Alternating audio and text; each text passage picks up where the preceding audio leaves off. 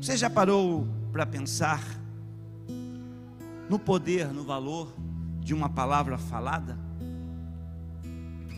Você já parou para pensar no poder que a palavra escrita tem sobre a nossa vida? Deixa eu lhe compartilhar uma história de uma família que congregou conosco há uns anos atrás. E dentre os filhos deles tinha um mais animado, mais intenso. E era comum o pai daquele garoto, ao corrigi-lo, dizer a ele: rapaz, quando você fizer 18 anos, você vai estar na capa do diarinho. E aquilo persistiu por alguns anos. E quando aquele garoto fez 18 anos, ele estava nas páginas policiais do jornal mais conhecido da nossa cidade. Lá estava, ele com 18 anos, uma foto daquele garoto nas páginas do diarinho. Assim como o Pai liberou aquelas palavras, assim como o Pai falou isso, exatamente aconteceu. Porque as nossas palavras, elas têm valor. E a palavra do nosso Deus, ela se cumpre independente de qualquer situação. E a palavra do nosso Deus, ela tem poder, ela é real, ela é viva. O universo foi criado, todas as coisas que existem tiveram a sua origem a, partir da palavra. E ele disse: haja e ouve. E é fácil hoje nós olharmos para as escrituras sagradas e vermos registrados todos esses acontecimentos e crermos que realmente a palavra do nosso Deus, ela tem poder e nós olhamos algumas pessoas que testemunham que ao se apossar de uma palavra de Deus liberada sobre a sua vida, vive milagres extraordinários. Hoje nós temos ao nosso dispor a Bíblia, que quando ela está aberta, ela é a boca de Deus, quando ela é lida, ela é a boca de Deus, liberando palavras sobre a nossa vida. E todo aquele que crê nessa palavra tem situações e circunstâncias mudadas e milagres acontecem. Então, o que eu quero conversar com você hoje é: creia na palavra. Olha para o irmão que está ao seu lado com cara de crente e diz para ele assim: Ei, creia na palavra, acredite no que Deus está falando.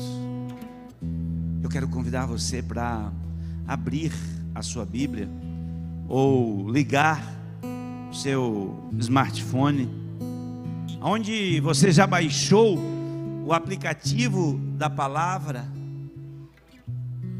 Já baixou o aplicativo da palavra? E de todos os aplicativos que já inventaram, eu creio que esse é um dos melhores do que eu já conheci. E se você ainda não tem uma Bíblia baixada no seu smartphone, esse QR Code, você liga a sua câmerazinha, ele te leva para um aplicativo de uma Bíblia extraordinária. A palavra que nós vamos ler hoje já está aqui na tela, está em Mateus, no capítulo 14, de versos 25 a 29. Mateus 14, 25 a 29. Aleluia.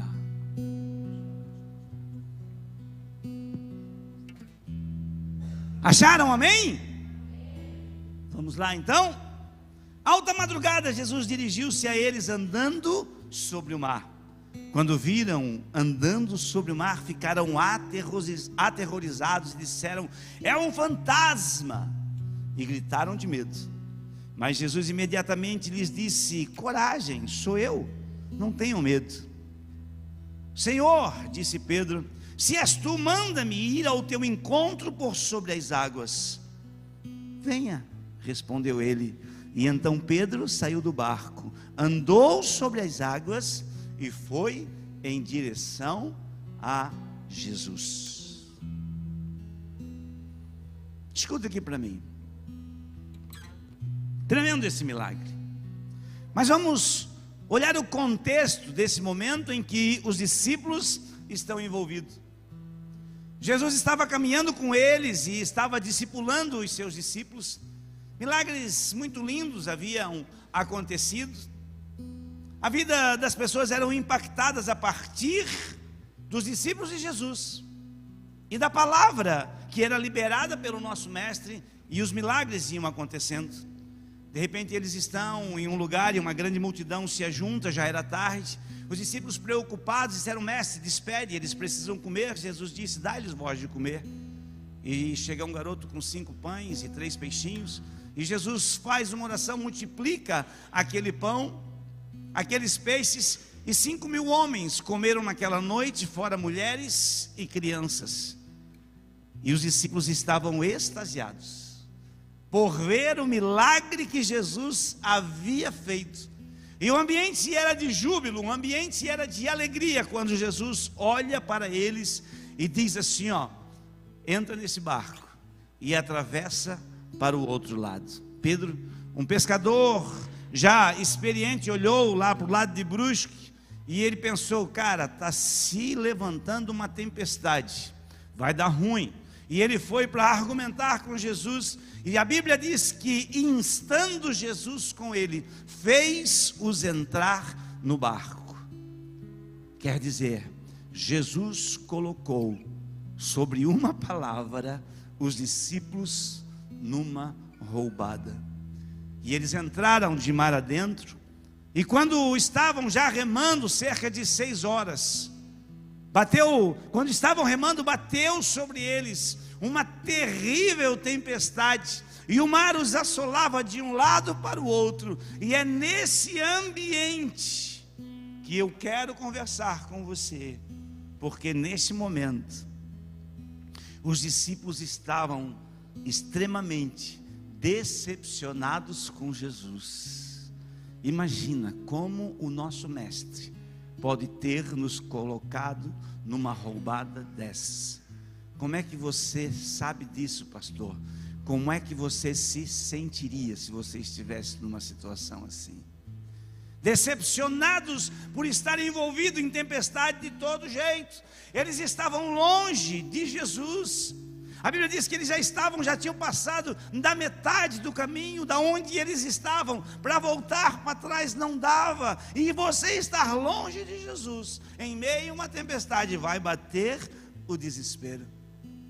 E por ter remado, eles estavam cansados. E o cansaço, ele é inimigo da nossa fé. Mas nós estamos conversando hoje sobre creia na palavra. Havia uma palavra para ser liberada sobre aqueles discípulos. E então Jesus desce do monte, chega à beira do mar, olha para um lado, a marina está fechada, olha para o outro, todos os jet skis estão puxados na água, não tinha ninguém ali, ainda era muito cedo, e os discípulos lá, o pau pegando a tempestade, Jesus precisava ir ao encontro deles, e não tinha nenhuma embarcação disponível, e então Jesus faz o quê? Tem crente aí, irmãos? Está comigo, igreja? O que que Jesus faz? Ele anda sobre as águas. O que eu aprendo com isso? Fica tranquilo, velho. Se você está na tempestade e você não vê solução, Jesus anda sobre as águas. E ele vai de encontro a eles. E é nesse momento que eu entro com meu primeira, a minha primeira sugestão, a minha primeira colocação para você. Porque quando você acha que nada mais pode dar errado, eles estão desesperados em meio à tempestade. E o que, que aparece? Aparece um fantasma. E eles ficam, e Jesus diz para eles: Ei, não temas, sou eu sou eu, ei, é eu que estou chegando, coragem, sou eu, não tenho medo.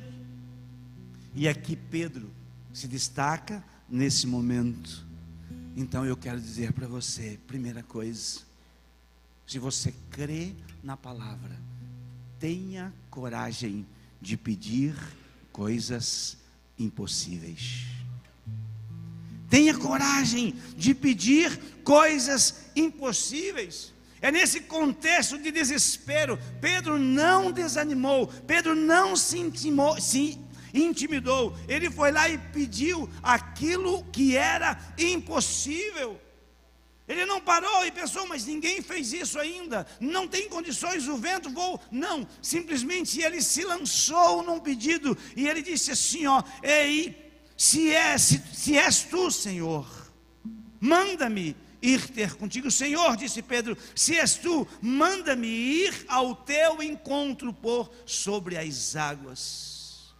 Pulei uma tela, é, mídia, vamos voltar a ela. Ei, se os teus pedidos não te desafiam, eles afrontam a grandeza de Deus. Repita comigo assim, ó: se os meus pedidos não me desafiam, eles afrontam a grandeza do meu Deus. Deixa eu dizer uma coisa para vocês. Eu sei de onde eu vim. Eu lembro da minha história. E eu sei aonde Deus me colocou e tudo aquilo que Ele tem feito por mim. Hoje eu posso chegar no armário onde estão guardados os meus sapatos, todos limpinhos, por uma esposa extraordinária que eu tenho e eu posso escolher se eu vou de tênis branco, se vou de tênis preto, se vou de botinha. Só não vou de chinelo dedo, porque o meu pé é muito feio. Mas eu posso escolher. Eu posso parar na frente do meu guarda-roupa e dizer: não, eu vou de preto, eu vou de jeans, eu vou de camisão, eu vou de camiseta. Mas houve dias na minha vida em que isso não me era possível. Tudo que eu tinha era um par de tênis, morava de favor na casa de alguém. E não haviam perspectivas para aquela vida mudar. E quando eu olho aonde eu estava e como Deus me colocou, há uma sensação de gratidão tão grande na minha vida. Eu sou tão grato a Deus por tudo que Ele me deu, que eu me esqueço de pedir a Deus as coisas. Mas houve um dia que o Espírito Santo disse para mim assim: ó, você precisa aprender a pedir, porque quando eu peço, eu libero uma palavra e eu creio no poder da palavra.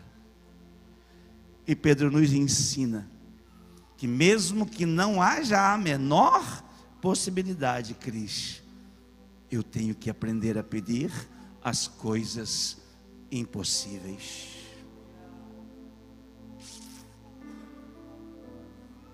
Segundo ponto, eu volto exatamente para onde nós começamos, e ele é: creia na palavra. Você está sendo repetitivo? Sim, intencionalmente. Porque eu quero que você saia hoje daqui entendendo que há poder numa palavra liberada, porém, ela só vai fazer mudança na sua vida a partir do momento em que você acreditar nela.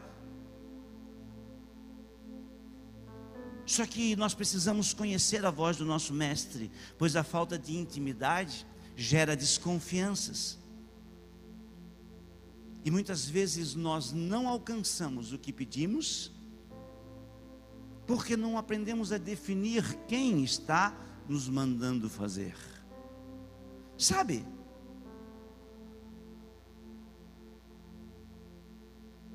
Quando nós somos ousados naquilo que nós pedimos, assim como Pedro fez, no verso 29, na parte A do versículo, quando ele diz: Senhor, se és tu, manda-me ir ter contigo, a resposta de Jesus é: venha. Respondeu ele. A resposta de Jesus é: venha. E é nessa hora, irmãos, que eu fico igual a um pinto que acabou de nascer, chocado. Eu fico chocado. Porque quando nós fizemos um pedido a Deus, às vezes nós vamos lá e nós anotamos e nós relacionamos e fizemos eh, A, B e C, tal, tal, e fizemos assim. E tudo o que nós esperamos e queremos é que desça um anjo do céu e ele bata as suas asas na nossa frente, ou que então aconteça algo extraordinário. O pessoal da luz está aí, dá para fazer essa luz piscar aqui? Então, quando dá para fazer? E quando nós pedimos ao Senhor e o Senhor a resposta chega, as luzes piscam. Isso desse jeito assim, acontece um milagre, mais pisca mais assim, isso, e aí nós acreditamos no milagre. Porque nós somos movidos por vista. Nós somos movidos por algo extraordinário que aí nós vamos acreditar. E simplesmente para que Pedro pudesse andar sobre as águas, em cima de um pedido impossível que ele fez, Jesus disse: Venha.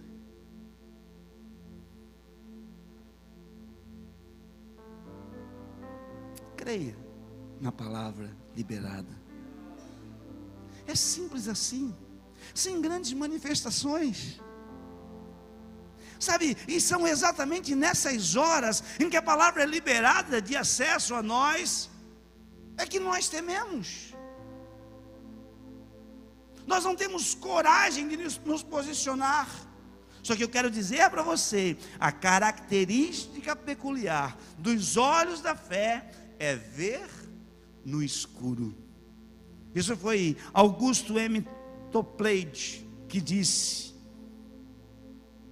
a característica peculiar dos olhos da fé é ver no escuro. Então, não espere algo extraordinário. O Senhor está liberando uma palavra sobre a sua vida, e aquilo que Ele já liberou vai acontecer.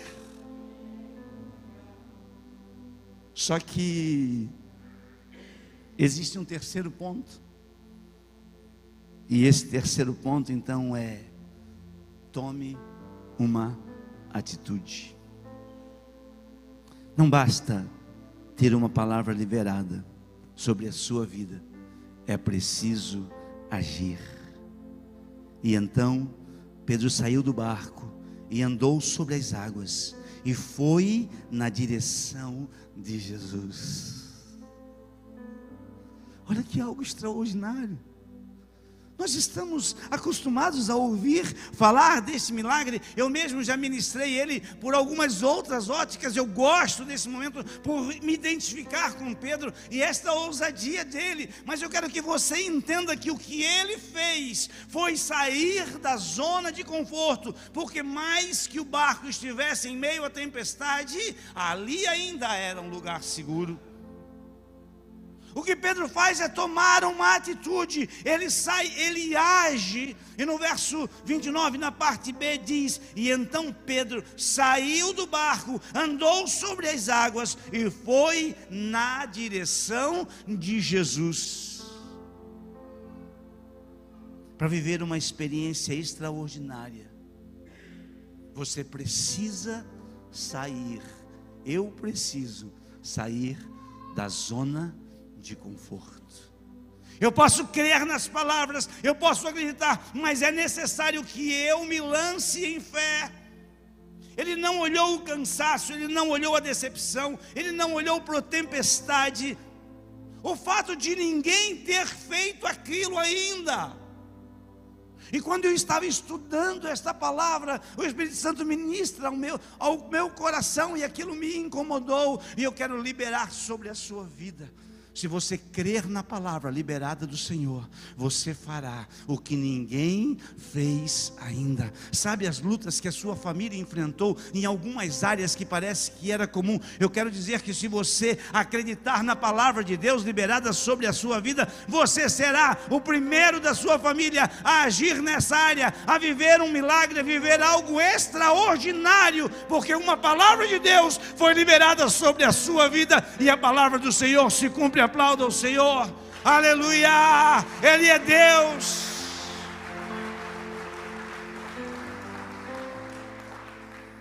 O problema é que, segundo John Blachard, a inércia fala mais alto do que as palavras. Três pontos nós falamos hoje. Primeiro,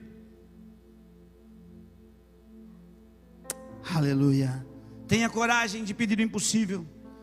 Segundo, creia na palavra liberada. E terceiro, tome uma atitude. E aí os pessimistas vão olhar para mim e vão dizer assim, ó, é, mas Pedro afundou.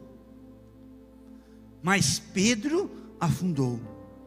Mas eu quero dizer para você que se você tem uma palavra liberada sobre a sua vida, mesmo que você afunde, o Mestre vai em teu socorro. Mesmo que você afunde, o Mestre vai em seu socorro. Mesmo que você afunde, Ele te toma pela mão e volta. E, Pedro não andou só uma vez sobre as águas. Pedro anda duas vezes, porque ele vai, ele afunde de novo. Jesus não traz ele no colo, não. Eles voltam caminhando para o barco. Então, guie-se por uma palavra de Deus sobre a sua vida. E aí eu lhe pergunto: que palavras você precisa ouvir para viver uma vida extraordinária? O que você precisa ouvir para viver essa vida que Deus tem para que você viva? Sabe que dia é hoje? Hoje é o segundo domingo de dezembro. E hoje é comemorado o dia da Bíblia.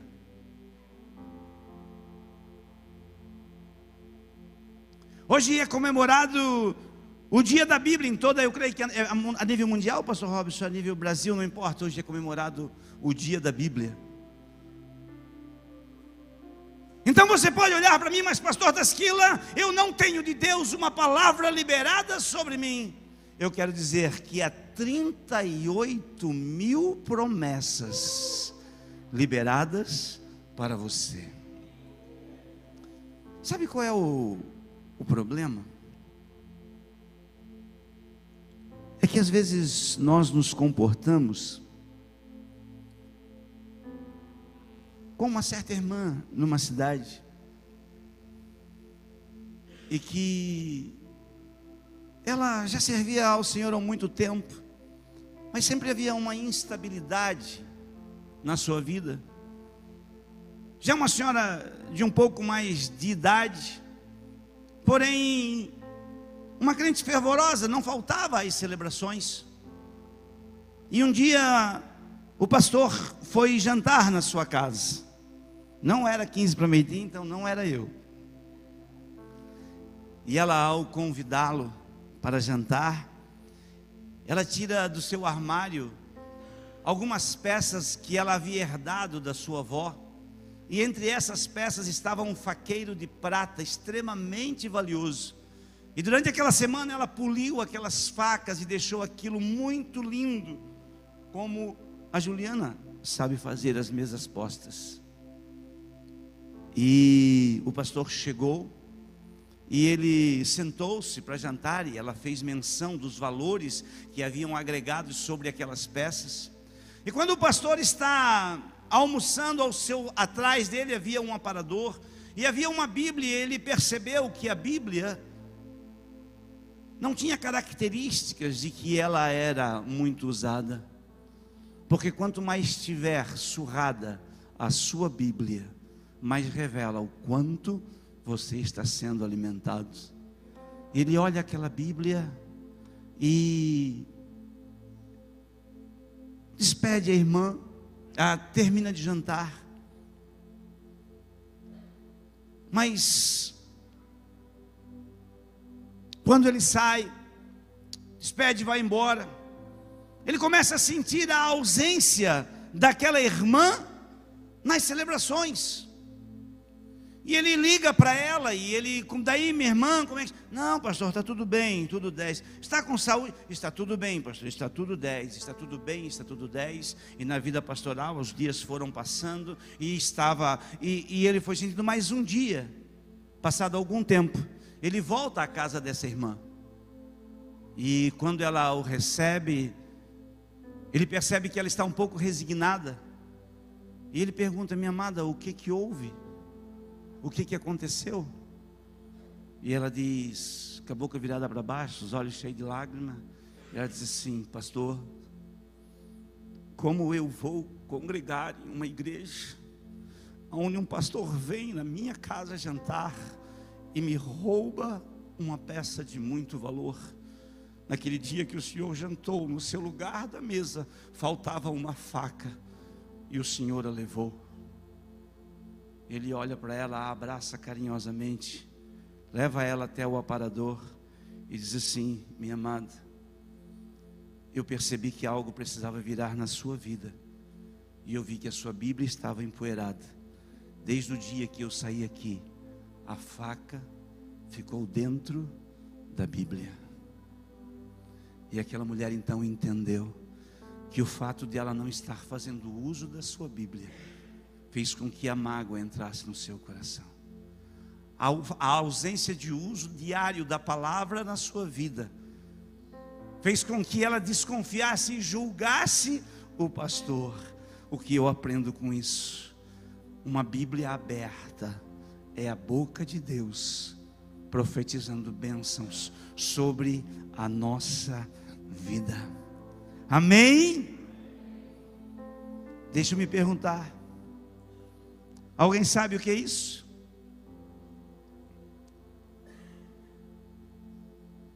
Por que sois tão tímidos? O que é isso aqui?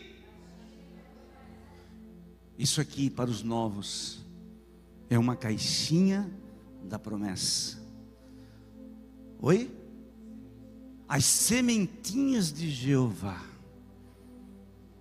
frutinhos do reteté. Na religiosidade, da mesmo da escola da onde nós viemos, havia uma crítica muito intensa a respeito disso aqui, porque algumas pessoas simplesmente quando estavam no momento da luta, não tinham o hábito de abrir a caixinha da é, não tinham o hábito de ler a Bíblia de uma vida devocional, então eles abriam a caixinha da promessa e tiravam um versículo e por ele se guiavam. Só que, ei, escuta aqui para mim.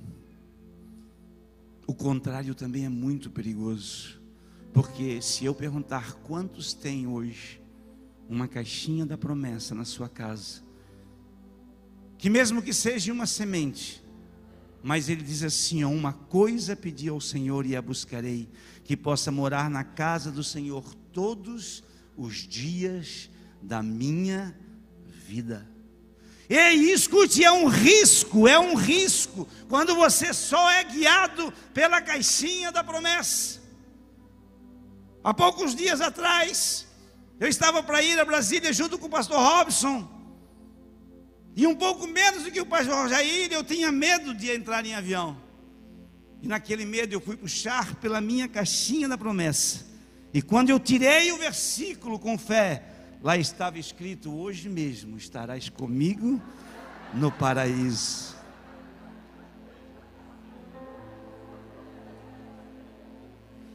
Só que deixa eu dizer uma coisa para vocês.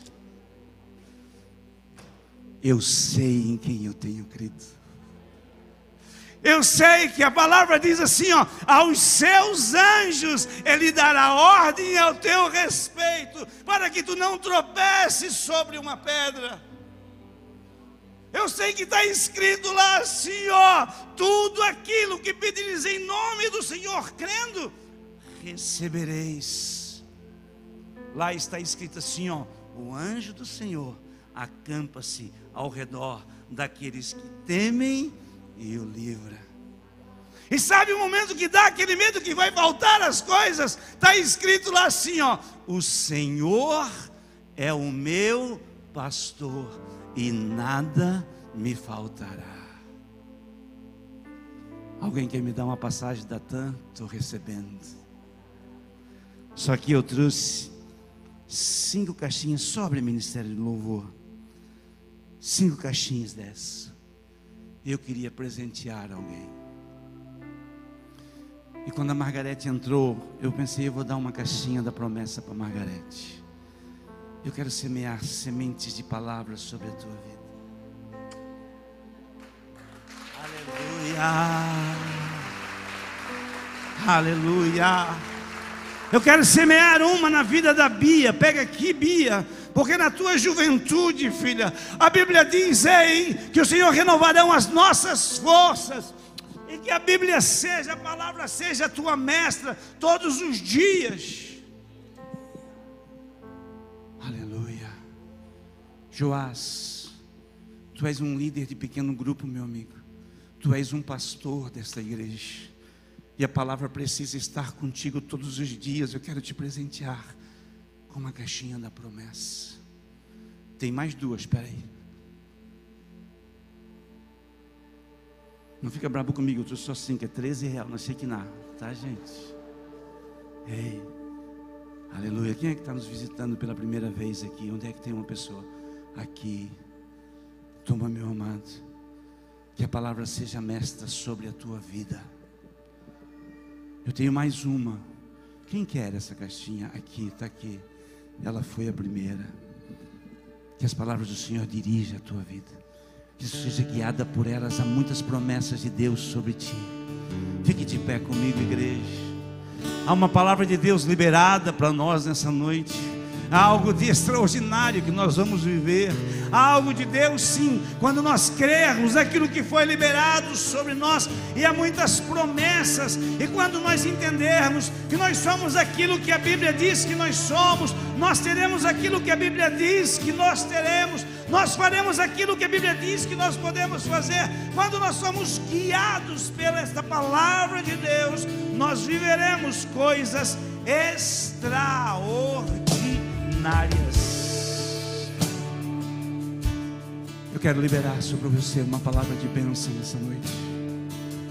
Eu sou profeta de Deus e eu digo para você: você viverá os melhores anos da sua vida em nome de Jesus. Você encontrará paz, você encontrará alegria, o teu negócio vai dar certo, porque o Senhor em Cristo Jesus suprirá todas as tuas necessidades, porque te falta sabedoria para lidar com os teus negócios. Ei, peça a Deus que Ele dá liberalmente e a ninguém lança em rosto há uma promessa: ei, eu não vos deixarei órfãos, eu vou para o Pai, e eu voltarei outra vez, e eu vos buscarei, para que aonde eu estiver, vós podeis estar também. Nós temos uma promessa: Jesus vai voltar e nós vamos nos encontrar com Ele.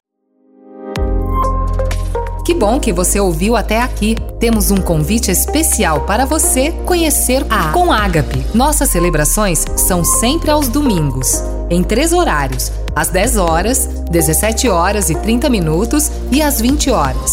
Aguardamos você com Ágape, mais que uma igreja, uma família.